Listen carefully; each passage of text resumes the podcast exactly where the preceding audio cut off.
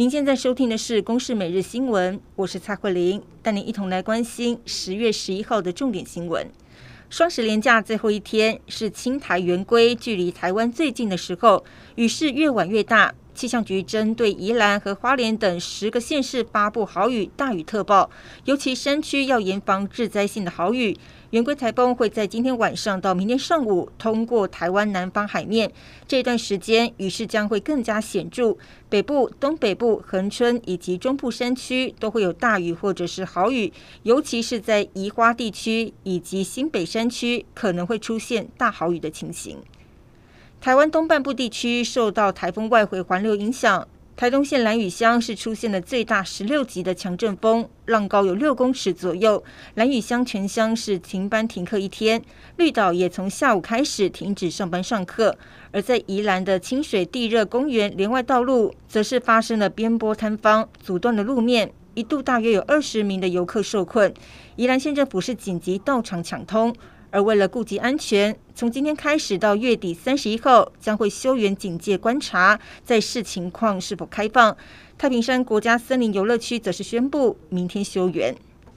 热门景点宜兰南澳的神秘海滩，昨天晚间有十六人，包括五名孩童，受困在海石洞。警消获报之后，漏夜出动救援，结果因为风雨太大，车辆无法进出海滩，请求空勤总队直升机来协助，终于在早上七点钟将一行人成功救出来。游客事后是表示，他们是几个家庭相约出游，原本下午就要离开神秘海滩，不过因为别人的宾士车卡在沙滩，才会导致他们的车辆开不出去，只好在海石洞等待救援。而警消则是指出，由于当时没有宣布台风警戒，因此没有罚则，相关搜救费用可能将由政府支付。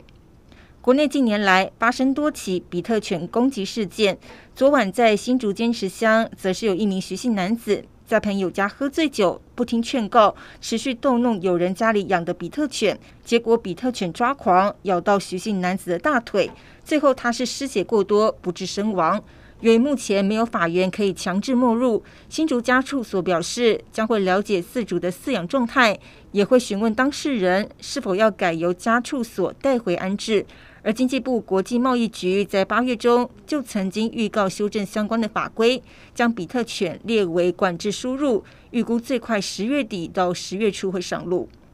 捷克大选的结果出炉，反对派组成的两大联盟成功击败执政党，不满公民行动拿下过半的席次。其中，人民民主党党魁费亚拉渴望取代现任的巴比斯成为下任的总理。费亚拉原本打算是在去年底访问台湾，不过因为疫情而没有成行。在大选结束之后，却也传出总统齐曼病危的消息，也为捷克的新政局增添了变数。